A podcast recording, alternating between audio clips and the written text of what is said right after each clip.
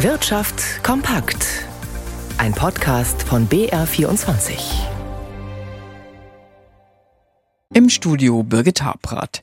Schweinsbraten oder Gemüsebratling Forelle oder veganer Thunfisch über das Essen und ob man wem welche Kost vorschreiben sollte, wird hierzulande viel diskutiert.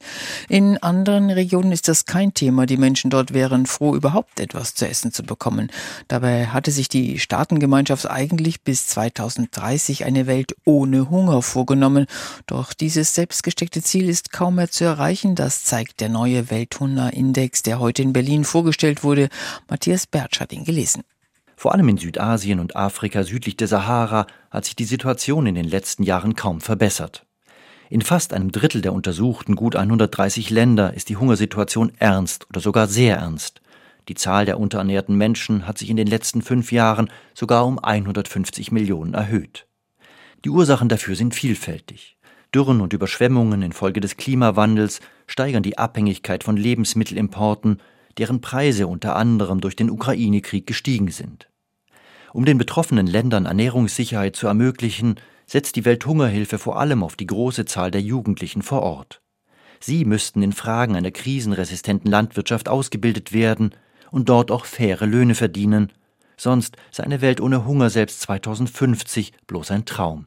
Sie sind fast voll, die Gasspeicher in Deutschland. Allerdings ist das keine Garantie dafür, dass es im Winter nicht doch zu Engpässen in der Versorgung kommen kann. Es hängt davon ab, wie grimmig die kalte Jahreszeit ausfällt, warnen heute die Betreiber der Speicher. Einstellen müssen sie sich wohl auf einen höheren Gaspreis. Der ist an den Märkten innerhalb weniger Tage drastisch gestiegen, um etwa 60 Prozent. Felix Linke zu den Hintergründen. In einer Woche hat sich der Großhandelspreis für TTF-Gaslieferkontrakte von gut 28 Euro auf knapp 45 Euro pro Megawattstunde verteuert. Der Preis für solche Lieferungen kann auch bei Endverbrauchern in Privathaushalten zu einer Verteuerung führen. Hauptgrund ist der überraschende Ausfall einer finnischen Pipeline, der auf Sabotage zurückgehen soll. Außerdem wurde vor der israelischen Küste ein Gasfeld stillgelegt, weil es zu nah am Gazastreifen liegt. Hinzu kommt, dass die Bundesregierung die Mehrwertsteuersenkung Beschränkungen auf Erdgas wieder zurücknehmen will. Die Energiepreisbremse soll aber für diesen Winter noch verlängert werden. Im nächsten Winter 2024 will Bundeswirtschafts- und Energieminister Robert Habeck von den Grünen dann von der Kohleverstromung wegkommen mit Hilfe von Gaskraftwerken. Das würde zu einer erhöhten Abhängigkeit vor allem von dem teureren verflüssigten Erdgas LNG führen. Zusätzliches LNG soll mit Tankschiffen über neue Terminals in Deutschland angelandet werden, die zurzeit zurzeit noch im Bau sind.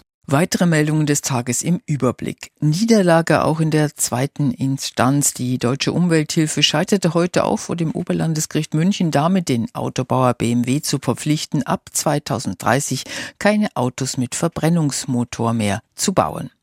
Kauf durch die ÖBB, die österreichische Bundesbahn übernimmt, die in Baden-Württemberg und Bayern aktive Tochtergesellschaft des britischen Bahnkonzerns Go Ahead. An den aktuellen Angeboten und Fahrplänen ändere sich nichts. Reisen auf Vor-Corona-Niveau. Die Branche in Deutschland hat im Sommer bei den Umsätzen erstmals wieder das Niveau vor der Pandemie erreicht und auch deutlich übertroffen. Der Verband geht davon aus, dass das Plus bei weit über 10 Prozent im Vergleich zum Rekordsommer 2019 liegen wird und auf stabilem Niveau. Die Inflationsrate in den USA liegt laut heute veröffentlichten Zahlen bei 3,7 Prozent, aber sie sank nicht.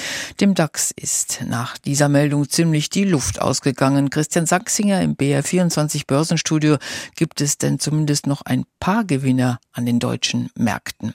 Ja, aber wirklich nicht mehr allzu viele, bei denen das Plus deutlich ausfällt. Im DAX sind es noch zwei Titel Rheinmetall, hier dürften die Konflikte in Israel wieder den Kurs des Rüstungskonzerns anschieben. Es geht um zwei Prozent nach oben.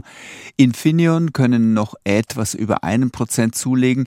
Im MDAX fällt vor allem ein Titel positiv auf, Stabilus. Das ist ein Industrie- und Automobilzulieferer aus Koblenz. Das Unternehmen will jetzt für 680 Millionen Dollar den US-amerikanischen Automatisierungsspezialisten Destaco übernehmen und so sein Industriegeschäft stärken. findet man gut an den Börsen. Der Stabiluskurs legt 7% zu.